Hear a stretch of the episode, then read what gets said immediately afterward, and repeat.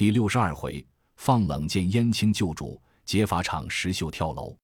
诗曰：烟水茫茫云树中，刚星应何惧山东？岸边埋伏金睛兽，船底深藏玉爪龙。风浩荡，月朦胧，法华开处显英雄。麒麟漫有擎天力，怎出军师妙计中？话说这卢俊义虽是了得，却不会水，被浪里白跳张顺排翻小船，倒撞下水去。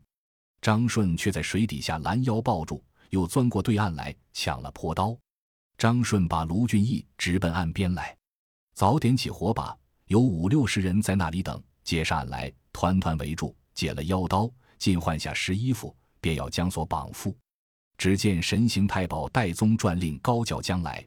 不得伤犯了卢员外贵体，随即差人将一包袱锦衣绣袄与卢俊义穿着，八个小喽啰抬过一乘轿来，扶卢员外上轿便行。只见远远的早有二三十对红纱灯笼，照着一簇人马，动着鼓乐前来迎接。围头宋江、吴用、公孙胜，后面都是众头领一齐下马。卢俊义慌忙下轿，宋江先跪。后面众头领排排的都跪下，卢俊义亦跪下还礼道：“既被擒捉，愿求早死。”宋江大笑说道：“且请员外上轿。”众人一齐上马，动着鼓乐迎上三关，直到忠义堂前下马，请卢俊义到厅上。明皇皇帝点着灯烛，宋江向前陪话道：“小可久闻员外大名，如雷贯耳。今日幸得拜时，大为平生。”却才众兄弟甚是冒毒，万起恕罪。吴用上前说道：“昨奉兄长之命，特令吴某亲诣门墙，以卖卦为由，转员外上山，共具大义，一同替天行道。”宋江便请卢员外做第一把交椅。卢俊义答礼道：“不才无识无能，误犯虎威，万死尚轻，何故相系？”宋江陪笑道：“怎敢相系？”实慕员外威德，如饥如渴，万望不弃彼处，为山寨之主，早晚共听严命。卢俊义回说：“宁救死亡，实难从命。”吴用道：“来日却有商议，当时置备酒食管待。”卢俊义无计奈何，只得饮了几杯。小喽啰请去后堂歇了。次日，宋江杀羊宰马，大排筵宴，请出卢员外来复席，再三再四谦让。在中间里坐了，酒至朔旬，宋江起身把盏陪话道：“夜来甚是冲撞，兴望宽恕。虽然山寨窄小，不堪歇马，员外可看忠义二字之面。”宋江情愿让位，休得推却。卢俊义答道：“头领诧异，小可身无罪累，颇有些少家私。生为大宋人，死为大宋鬼，宁死时难听从。”吴用并众头领一个个说：“卢俊义越不肯落草。”吴用道：“员外既然不肯，难道逼累？只留得员外身，留不得员外心。只是众弟兄难得员外到此，既然不肯入伙，且请小寨略住数日，却送还宅。”卢俊义道：“小可在此不妨，只恐家中知道这般的消息，忧损了老小。”吴用道：“这是容易。”先交李固送了车仗回去，员外迟去几日却何妨？正面上交已坐定，都放了心。吴用道：“李都管，你的车仗货物都有吗？”李固应道：“一些不少。”宋江叫取两个大银把与李固，两个小银机发当值的，那十个车脚共与他白银十两。众人拜谢。卢俊义吩咐李固道：“我的苦你都知了，你回家中。”吩咐娘子不要忧心，我过三五日便回也。李固只要脱身，满口应说，但不妨事。辞了，便下忠义堂去。吴用随即便起身说道：“员外宽心少坐，小生发送李固下山便来也。有诗为证：梁山人马太喽啰，生转卢公入网罗。敌死不为非李氏，未知终实果如何？”吴用这次起身已有计了，只推发送李固先到金沙滩等候。少客，李固和两个当值的并车仗头口人办都下山来。吴用将引五百小喽啰围在两边，坐在柳荫树下，便唤李固近前说道：“你的主人已和我们商议定了，今做第二把交椅。此乃未曾上山时，预先写下四句反诗在家里壁上。我教你们知道，壁上二十八个字，每一句包着一个字。芦花荡里一扁舟，包个芦字；俊杰那能此地游，包个俊字；亦是手提三尺剑，包个义字。”反时须斩逆尘头，包个反字。这四句诗包藏卢俊义反四字。今日上山，你们怎知？本待把你众人杀了，显得我梁山坡行短。今日放你们星夜自回去，休想望你主人回来。李固等只顾下拜。吴用交把船送过渡口，一行人上路奔回北京。正是鳌鱼脱却金钩去，摆尾摇头更不回。话分两处，不说李固等归家，且说吴用回到忠义堂上，再入酒席，用巧言令色说诱卢俊义宴会，直到二更方散。次日，山寨里在排宴会庆贺。卢俊义说道：“敢承重头领好意相留在下，只是小可度日如年，今日告辞。”宋江道：“小可不才，幸识员外。来日宋江梯骑辽北小酌。”对面论心一会，务请推却。又过了一日，明日宋江请，后日吴用请，大后日公孙胜请。话休叙繁，三十余个上厅头领，每日轮一个做筵席。光阴荏苒，日月如梭，早过一月有余。卢俊义寻思，又要告别。宋江道：“非是不留员外，正奈急急要回。来日忠义堂上。”安排薄酒送行。次日，宋江又提起送路，只见众头领都道：“俺哥哥敬员外十分，俺等众人当敬员外十二分。偏我哥哥筵席便吃，砖儿何厚，瓦儿何薄。”李逵在内大叫道：“我舍着一条性命，只往北京请得你来，却不吃我弟兄的筵席。我和你眉尾相结，性命相扑。”吴学究大笑道。不曾见这般请客的，甚是粗鲁。员外休怪，见得众人博弈，再住几时。不觉又过了四五日，卢俊义坚毅要行。只见神机军师朱武将引一班头领直到忠义堂上，开话道：“我等虽是以次弟兄，也曾与哥哥出气力，偏我们酒中藏着毒药。卢员外若是见怪，不肯吃我们的，我自不防，只怕小兄弟们做出事来。”悔之晚矣。吴用起身便道：“你们都不要烦恼，我与你殃及员外，再住几时，有何不可？”常言道：“将酒劝人，终无恶意。”卢俊义义众人不过，只得又住了几日，前后却好三四十日。自离北京是四月的话，不觉在梁山坡早过了四个月有余。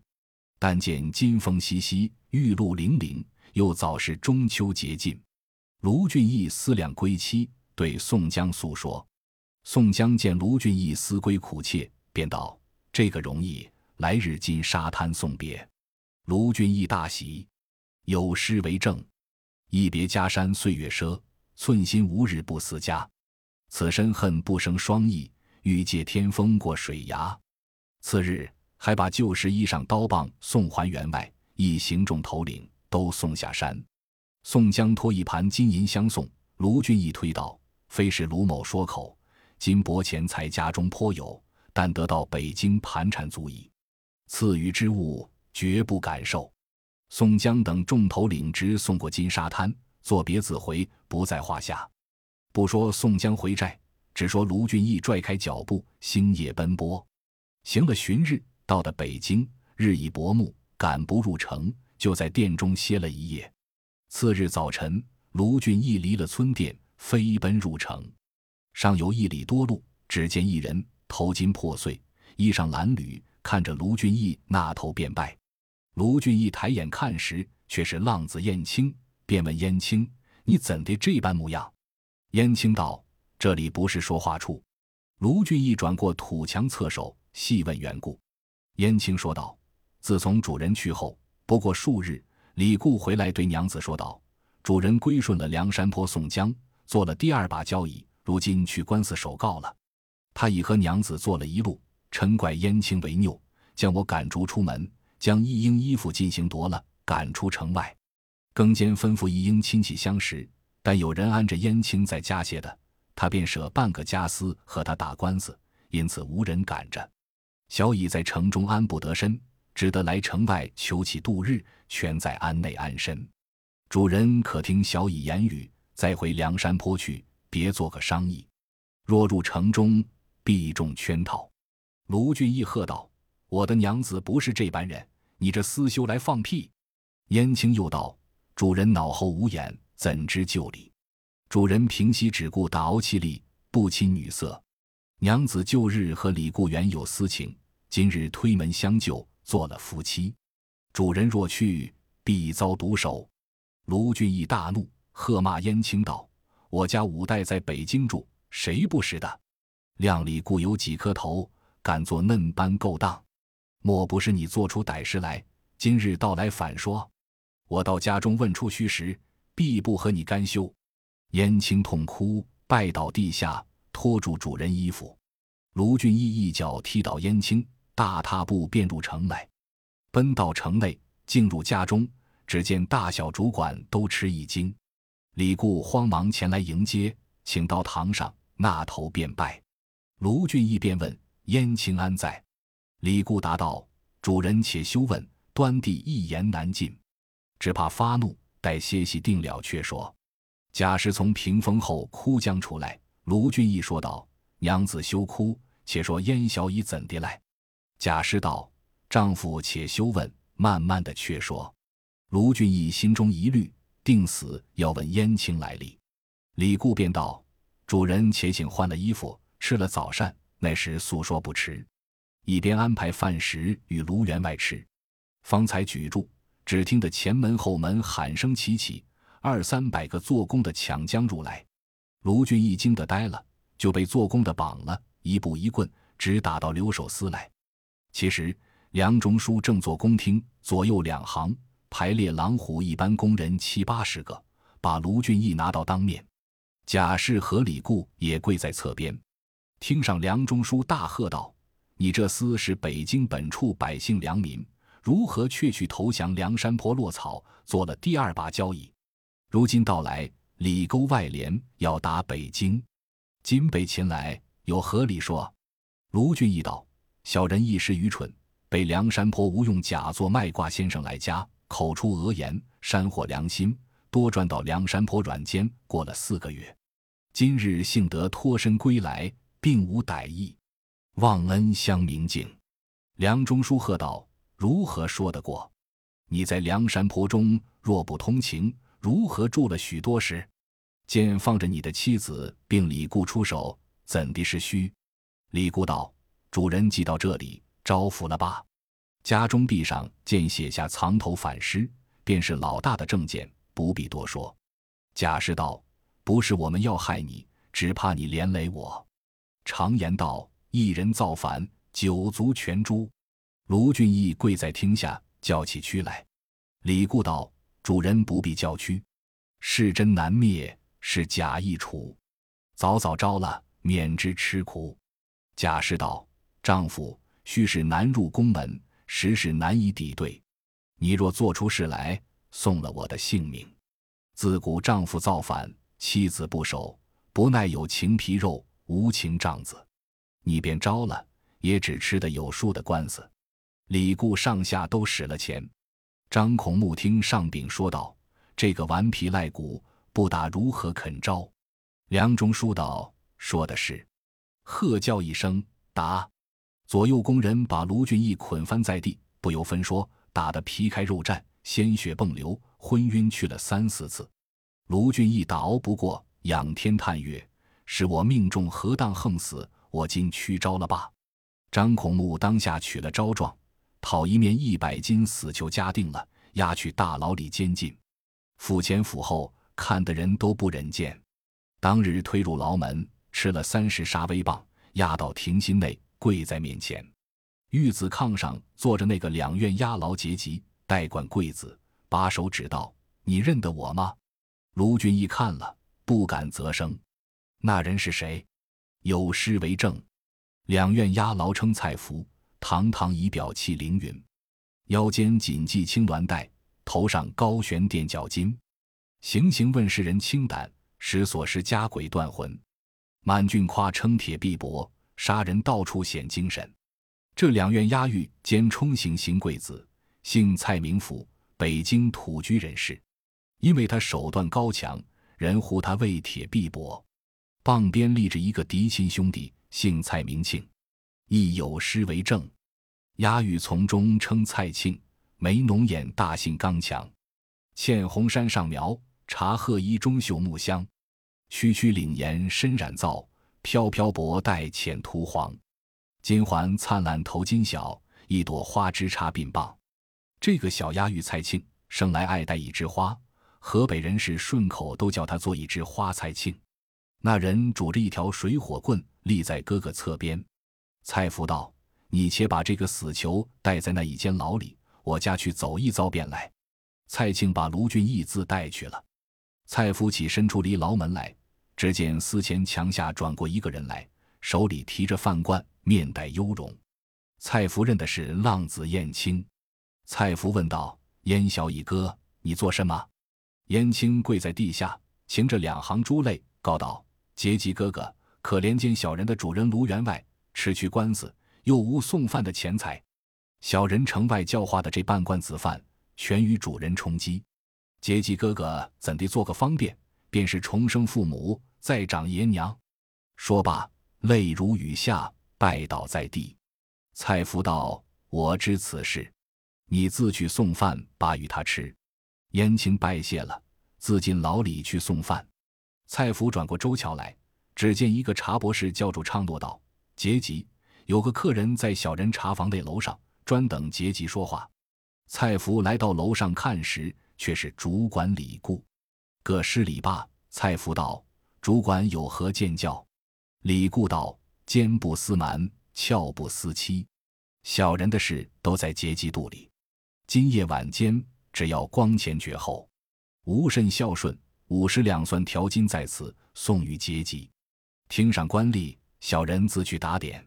蔡福笑道：“你不见正厅界石上刻着下民易孽，上苍难欺。你的那蛮心昧计勾当，怕我不知？你又占了他家私，谋了他老婆，如今把五十两金子与我，结果了他性命。日后提刑官下马，我吃不得这等官司。”李固道：“只是节吉嫌少。”小人再添五十两。蔡福道：“李固，你割猫而尾，半猫而饭。北京有名嫩第一个卢员外，只值得这一百两金子。你若要我倒地他，不是我诈你，只把五百两金子与我。”李固便道：“金子有在这里，便都送与节吉，只要今夜晚些成事。”蔡福收了金子，藏在身边，起身道：“明日早来扛尸。”李固拜谢。欢喜去了。蔡福回到家里，却才进门，只见一人接起炉帘，随即入来。那人叫声“蔡杰吉相见”。蔡福看时，但见那一个人生的十分标致，有诗为证：“身穿鸭翅青团领，腰系羊脂玉闹装，头戴冠一具，足蹑珍珠履一双。龟行举步端详时，目秀眉青年少郎。”李贤好客为柴进，四海驰名小孟尝。那人进得门，看着蔡福便拜。蔡福慌忙搭理，便问道：“官人高兴，有何说话？”那人道：“可借里面说话。”蔡福便请入来一个商议阁里，分宾坐下。那人开话道：“节吉休要吃惊，在下便是沧州横海郡人士，姓柴名进，大周皇帝嫡派子孙。”绰号小旋风的便是，只因好义疏财，结识天下好汉，不幸犯罪，流落梁山坡。今奉宋公明哥哥将令，差遣前来打听卢员外消息，谁知被赃官污吏淫妇奸夫通情陷害，监在死囚牢里，一命悬丝，尽在足下之手，不必生死，特来到宅告知，如是留得卢员外性命在世，佛眼相看，不忘大德。但有半米而差错，兵临城下，将至壕边，无闲无余，无老无幼，打破城池，尽皆斩首。久闻足下是个仗义拳忠的好汉，无物相送，今将一千两黄金薄礼在此。倘若要捉柴进，就此便请绳索，誓不皱眉。”蔡福听罢，吓得一身冷汗，半晌答应不得。柴进起身道：“好汉做事，休要踌躇，便请一决。”蔡福道：“且请壮士回部，小人自有措置。”柴进拜谢道：“既蒙允诺，当报大恩。”出门唤过从人，取出黄金一包，递在蔡福手里，唱个诺便走。外面从人乃是神行太保戴宗，又是一个不会走的。蔡福得了这个消息，百拨不下，思量半晌，回到牢中，把上相的事却对兄弟说了一遍。蔡京道：“哥哥平生最会决断，量这些小事有何难哉？常言道，杀人须见血，救人须救彻。既然有一千两金子在此，我和你替他上下使用。梁中书、张孔目都是好利之徒，接了贿赂，必然周全卢俊义性命。葫芦提配将出去，救的救不得，自有他梁山泊好汉，俺们干的事变了也。”蔡福道：“兄弟这一论正合我意，你且把卢员外安顿好处。”牢中早晚把些好酒食将息他，传个消息与他。蔡福、蔡庆两个商议定了，暗地里把金子买上告下，关节已定。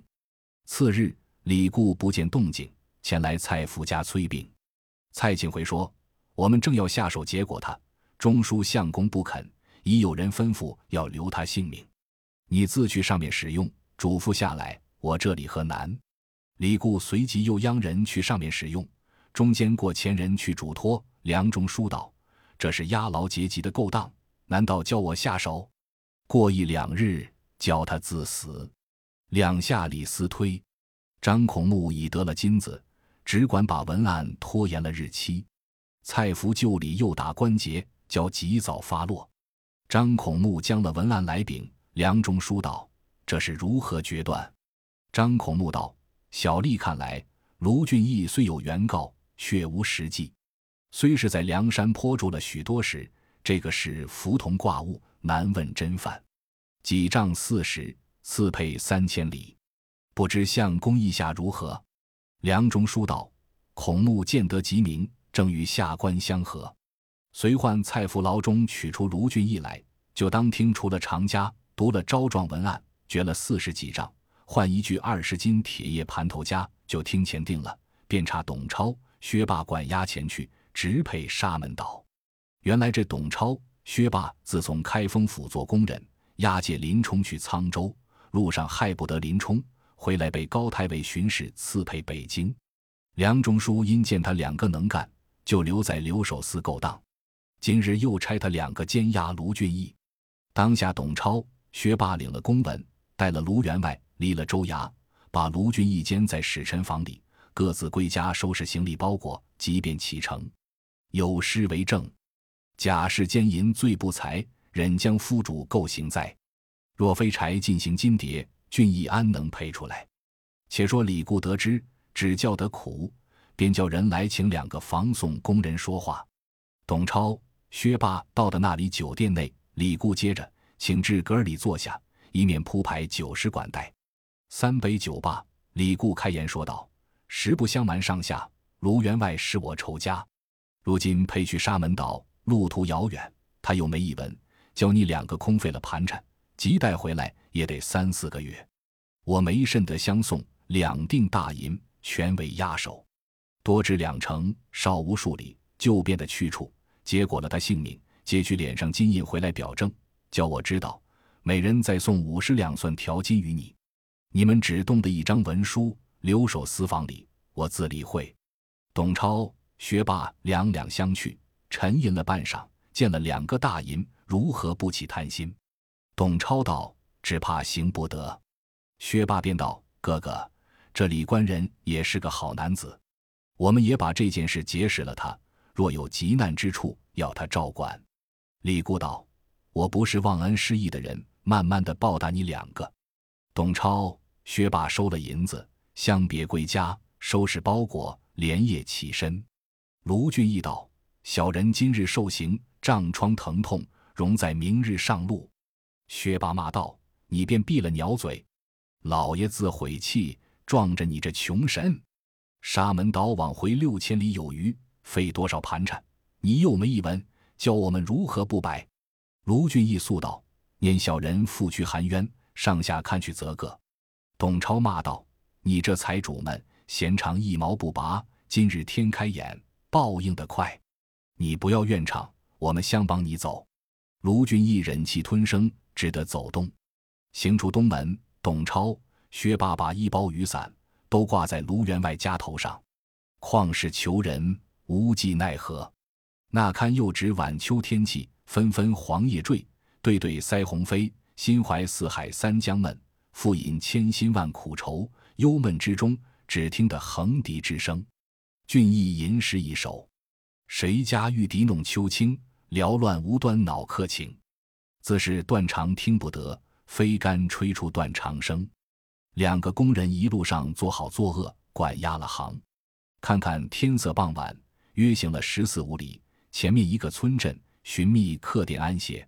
就是客店，但见工人监押囚徒来歇，不敢要房钱。当时小二哥引到后面房里，安放了包裹。薛霸说道：“老爷们苦杀是个工人，那里到来服侍罪人。”你若要饭吃，快去烧火。卢俊义只得带着家来到厨下，问小二哥讨了个草柴，复做一块来灶前烧火。小二哥替他淘米做饭、洗刷碗盏。卢俊义是财主出身，这般事却不会做。草柴火把又湿又烧不着，一起灭了。斧能尽力一吹，被灰眯了眼睛。董超又喃喃讷讷的骂。做的饭熟，两个都盛去了。卢俊义并不敢讨吃，两个字吃了一回，剩下些残汤冷饭与卢俊义吃了。薛八又不住声骂了一回，吃了晚饭，又叫卢俊义去烧脚汤。等得汤滚，卢俊义方赶房里去坐地。两个字洗了脚，多一盆百煎滚汤，转卢俊义洗脚。方才脱的草鞋被薛霸扯两条腿那在滚汤里，大痛难禁。薛霸道：“老爷服侍你。”颠倒做嘴脸，两个工人自去炕上睡了，把一条铁锁将卢员外锁在房门背后，生唤到死更。两个起来叫小二哥做饭，自吃了出门，收拾了包裹要行。卢俊义看脚时都是辽江炮，点地不得，寻那旧草鞋又不见了。董超道：“我把一双新草鞋与你，却是加麻皮做的，穿上都打破了脚，出不的门。”当日秋雨纷纷，路上又滑。卢俊义一步一，薛霸拿起水火棍拦腰便打。董超假意去劝，一路上埋怨叫苦。离了村店，约行了十余里，到一座大林。卢俊义道：“小人其实挨不动了，可怜健全歇一歇。”两个工人带入林子来，正是东方见明，未有人行。薛霸道：“我两个起得早了，好生困倦。”欲要就林子里睡一睡，只怕你走了。卢俊义道：“小人插翅也飞不去。”薛霸道：“莫要着你道，且等老爷复一复。”腰间解麻索下来，兜住卢俊义肚皮，去那松树上之一勒，反拽过脚来，绑在树上。薛霸对董超道：“大哥，你去林子外立着，若有人来撞着，咳嗽为号。”董超道：“兄弟，放手快些个。”薛霸道。你放心去看着外面，说罢，拿起水火棍，看着卢员外道：“你休怪我两个，你家主管李固教我们路上结果你，便到沙门岛也是死，不如及早打发了。你阴司地府不要怨我们。明年今日是你周年。”卢俊义听了，泪如雨下，低头受死。薛霸两只手拿起水火棍，望着卢员外脑门上劈将下来。董超在外面只听得一声“噗”的响，慌忙走入林子里来看时，卢员外依旧附在树上，薛霸倒仰卧倒树下，水火棍撇在一边。董超道：“却有作怪，莫不是他使的力猛，倒吃一跤？”仰着脸四下里看时，不见动静。薛霸口里出血，心窝里露出三四寸长一支小小箭杆，却待要叫，只见东北角树上。坐着一个人，听得叫声，这撒手想处，董超伯向上早中了一箭，两脚蹬空，扑的也到了。那人拖的从树上跳江下来，拔出解腕尖刀，割断绳索，劈碎盘头夹，就树边抱住卢员外，放声大哭。卢俊义开眼看时，认的是浪子燕青，叫道：“小乙，莫不是魂魄和你相见吗？”燕青道：“小乙直从留守司前跟定这厮两个，见他把主人监在使臣房里，又见李固请去说话，小乙一猜这厮们要害主人。”连夜直跟出城来，主人在村店里被他作践，小乙伏在外头壁子缝里都张得见。本要跳过来杀工人，却被店内人多不敢下手。比及五更里起来，小乙先在这里等候，想着厮们必来这林子里下手，被我两弩箭结果了他两个。主人见吗？这浪子燕青那把弩弓三支快箭，端地是百发百中，但见。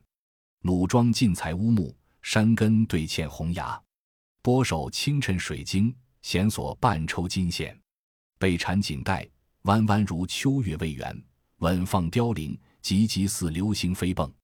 绿槐影里，娇莺胆战心惊；翠柳阴中，野雀魂飞魄散。好手人终成好手，红心里面夺红心。卢俊义道：“虽是你强救了我性命，却射死这两个工人。”这罪越添的重了，带走那里去的是？燕青道：“当初都是宋公明苦了主人，今日不上梁山坡时，别无去处。”卢俊义道：“只是我胀疮发作，脚皮破损，点滴不得。”燕青道：“事不宜迟，我背着主人去。”便去工人身边搜出银两，带着弩弓，插了腰刀，拿了水火棍，背着卢俊义，一直往东边行。走不到十数里，早驼不动，见一个小小村店，入到里面，寻房安下，买些酒肉，权且充饥。两个暂时安歇这里。却说过往人看见林子里射死两个工人在比，近处社长鲍与李正得知，却来大名府里首告，随即差官下来检验，却是留守司工人董超、薛霸。回复梁中书，着落大名府缉捕观察，限了日期。要捉凶身，做工的人都来看了。论阵弩箭，眼见的是浪子燕青的。事不宜迟，一二百做工的分头去一到处贴了告示，说那两个模样。小玉远近村房到店，市镇人家挨捕捉拿。却说卢俊义正在村店房中将息帐窗，又走不动，只得在那里且住。店小二听得有杀人公事，村坊里排头说来画两个模样。小二见了，连忙去报本处社长：“我店里有两个人，好生绞查，不知是也不是。”社长转报做工的去了。却说燕青为无下饭，拿了奴子去近边处寻几个虫蚁吃，却带回来，只听得满村里发喊。燕青躲在树林里张时，看见一二百做工的枪刀为定，把卢俊义附在车子上推将过去。燕青要抢出去救时，又无军器。只叫的苦，寻思道：若不去梁山坡报与宋公明得知，叫他来救，却不是我误了主人性命。当时取路行了半夜，肚里又饥，身边又没一文，走到一个土岗子上，丛丛杂杂，有些树木，就林子里睡到天明，心中忧闷。只听得树枝上喜鹊坏坏噪噪，寻思道：若是射得下来，村房人家讨些水煮铺的熟，也得充饥。走出林子外，抬头看时，那喜鹊朝着燕青造。燕青轻轻取出弩弓，暗暗问天买卦，望空祈祷说道：“燕青只有这一支箭了。若是救得主人性命，见到处灵雀坠空；若是主人命运何休，见到灵雀飞去。搭上箭，叫声如意，不要误我。”奴子想出，正中喜鹊后尾，带了那支箭，直飞下岗子去。燕青大踏步赶下岗子去，不见了喜鹊。正寻之间，只见两个人从前面走来，怎生打扮？但见前头的戴顶猪嘴头巾，脑后两个金果银环，上穿香皂罗衫，腰系销金搭脖，穿半膝软袜麻鞋，提一条齐眉棍棒。后面的白范阳遮尘粒子，茶褐攒线绸衫，腰系绯红缠带。脚穿踢土皮鞋，背了一包提条短棒，挎口腰刀。这两个来的人正和燕青打个肩四拍。燕青转回身看了这两个，寻思道：“我正没盘缠，何不两拳打倒两个，夺了包裹，却好上梁山坡？”揣了弩弓，抽身回来。这两个低着头，只顾走。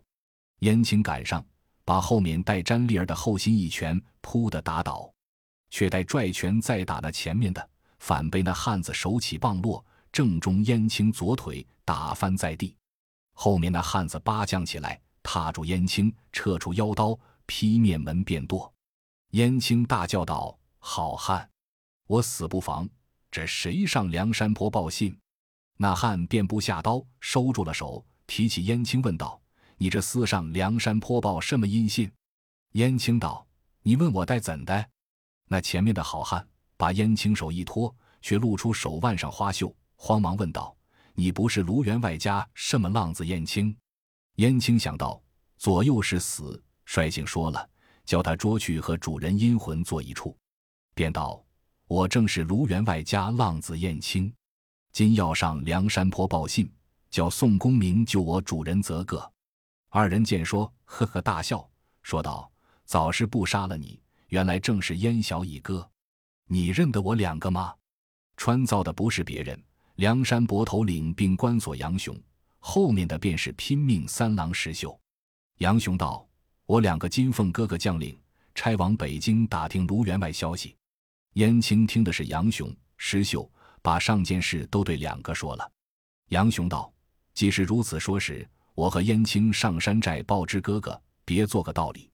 你可自去北京打听消息，便来回报。”石秀道：“最好。”便把包裹与燕青背了，跟着杨雄连夜上梁山坡来。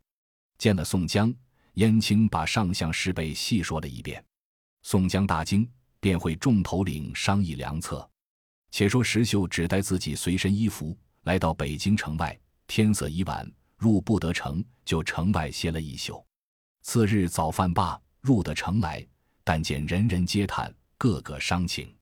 石秀心疑，来到是心里，只见人家闭户关门。石秀问是户人家时，只见一个老丈回言道：“客人你不知，我这北京有个卢员外等地财主，因被梁山坡贼人掳掠前去。”逃得回来，倒吃了一场屈官司，叠配去沙门岛，又不知怎的，路上坏了两个工人。昨夜拿来，今日午时三刻解来这里是曹上斩他。客人可看一看。石秀听罢，走来时曹上看时，十字路口是个酒楼。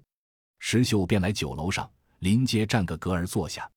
酒保前来问道：“客官还是请人，只是独自酌杯？”石秀睁着怪眼说道。大碗酒，大块肉，只顾卖来问什么鸟？酒保倒吃了一惊，打两角酒，切一大盘牛肉，将来只顾吃。石秀大碗吃了一回，坐不多时，只听得楼下街上热闹。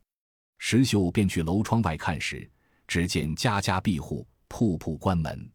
酒保上楼来道：“客官醉也。”楼下出公事，快算了酒钱，别处去回避。石秀道：“我怕什么鸟？你快走下去，莫要陶老爷打吃。”酒保不敢作声，下楼去了。不多时，只见街上锣鼓喧天架来，但见两声破鼓响，一棒碎锣鸣，灶道旗招展如云，柳叶枪交加似雪，范油排前引，白混棍后随，押牢结戟狰狞，丈人工人猛勇。高头马上，监斩官胜似活阎罗；刀剑林中，掌法力犹如追命鬼。可怜十字街心里，要杀含冤负屈人。石秀在楼窗外看时，十字路口周回围住法场，十数对刀棒柜子，前排后拥，把卢俊义押到楼前跪下。铁臂膊蔡福拿着法刀，一枝花蔡庆扶着家烧，说道：“卢员外，你自精细看。”不是我弟兄两个救你不的，是坐桌了。前面武圣堂里，我已安排下你的座位了，你可一魂去那里领受。说罢，人从里一声叫道：“午时三刻到了。”一边开家，蔡庆早拿住了头，蔡福早撤出法刀在手。当岸孔目高声读罢饭游牌，众人齐喝一声。楼上石秀只就那一声合理，撤着腰刀在手，应声大叫：“梁山泊好汉全活在此！”蔡福、蔡庆撇了卢员外，扯了绳索先走。